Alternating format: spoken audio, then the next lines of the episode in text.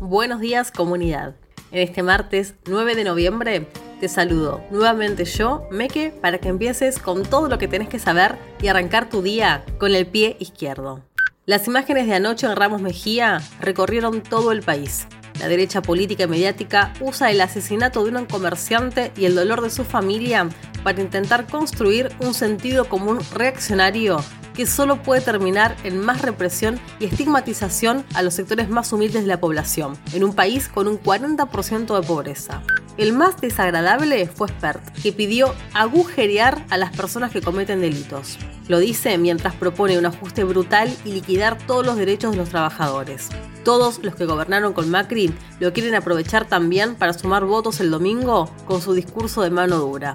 Pero ojo, punitivismo también está en el oficialismo. Por ejemplo, cada vez que alguien pone un micrófono cerca de Bernie.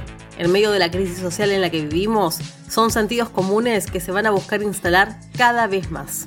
En otras noticias, ¿te acordás allá por el 2017 cuando el macrismo militarizó el Congreso para aprobar la reforma previsional? Fue una estafa a los jubilados, un robo a mano armada literalmente. Más de 80 manifestantes fueron hospitalizados ese día y al menos 5 perdieron la visión parcial o total por recibir balas de goma de las fuerzas represivas en sus ojos. Ayer el juez Javier Ríos decidió condenar a César Aracaki y Daniel Ruiz por haberse manifestado ese día. Los quieren presos por enfrentar el ajuste del macrismo. Mientras tanto, todos los responsables políticos y materiales de esa represión salvaje siguen impunes. Hoy no te pierdas la entrevista a Daniel Ruiz en Alerta Spoiler. ¿Pero por qué hablamos de esto ahora? Bueno, esta condena tiene un objetivo, asustar, amedrentar a quienes salgan a la calle a luchar.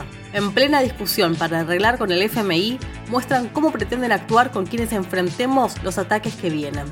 Saben que sin represión el ajuste no pasa. Ellos tienen claro lo que van a hacer. Tanto que al candidato de la ciudad de Buenos Aires por el frente de todos se le escapó mientras lo entrevistaban en la radio.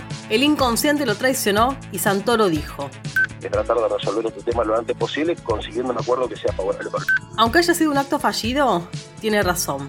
Cualquier acuerdo con el fondo va a ser favorable para esos buitres que mantienen al país en una dependencia absoluta.